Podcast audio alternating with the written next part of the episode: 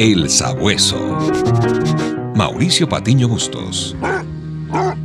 Un escritor del primer siglo de nuestra era llamado Flavio Josefo escribió sobre Jesús de Nazaret, pese a ser un militante fariseo. ¿Te gustaría saber qué fue lo que dijo? Acompáñame a seguir sus huellas.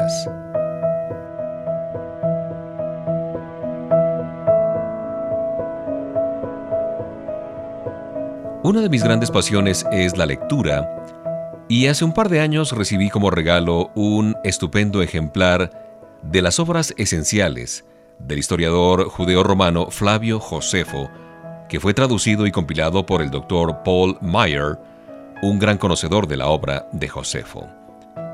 Siempre me llamó la atención Josefo, ya que, a decir de muchos, es un referente no cristiano, no creyente, de todos los sucesos históricos que se desarrollaron en el primer siglo de nuestra era. Sus eh, obras más conocidas son Antigüedades judías y Las guerras judías, y en ellas hace alusión a varios episodios de los tiempos de la primitiva iglesia cristiana.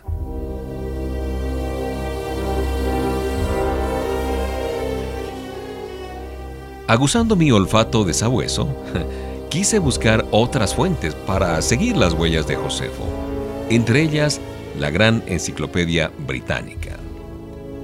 Pude establecer que siendo un jovencito de apenas 16 eh, años, Joseph Ben Macías, como era el nombre de pila de Josefo, se fue al desierto con un grupo de religiosos y permaneció allí tres años, después de lo cual se unió a los fariseos de Jerusalén.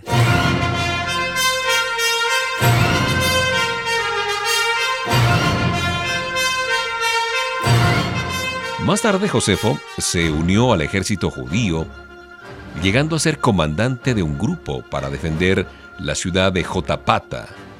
Al parecer, la fuerza, la supremacía del ejército romano logró hacerse con el control de la ciudad, y Josefo y sus hombres fueron a refugiarse a ese famoso sitio llamado Masada, que a propósito dio nombre a una extraordinaria película de 1981 que fue protagonizada por Peter O'Toole.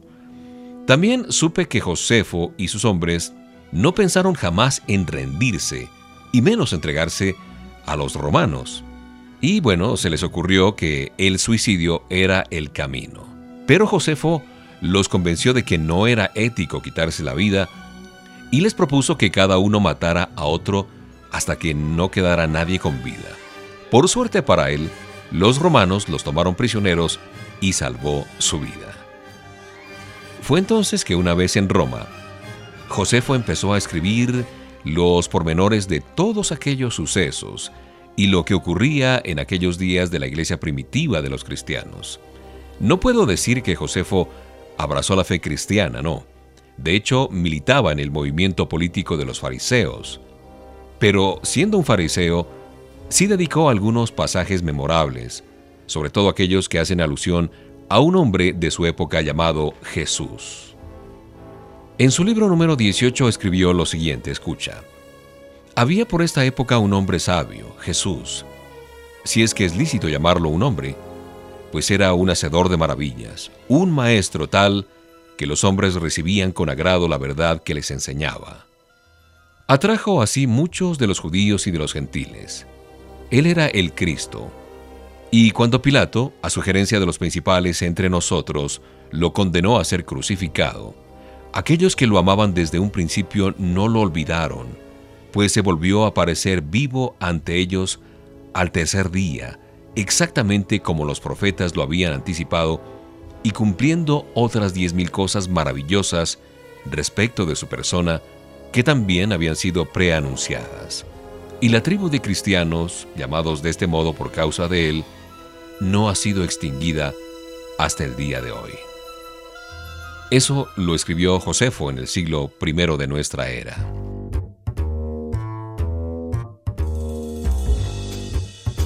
Pero hay un libro que es la Biblia, un libro inspirado por el Espíritu Santo de Dios y que habla precisamente de principio a fin de Jesús.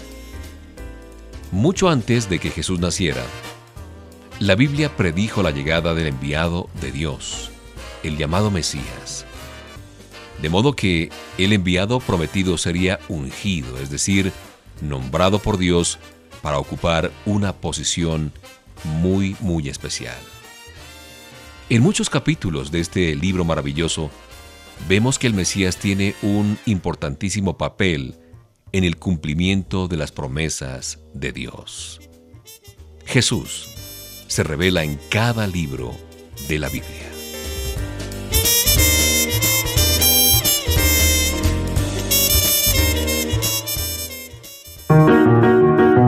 El Sabueso. Mauricio Patiño Bustos. El Sabueso, una producción de HCJB.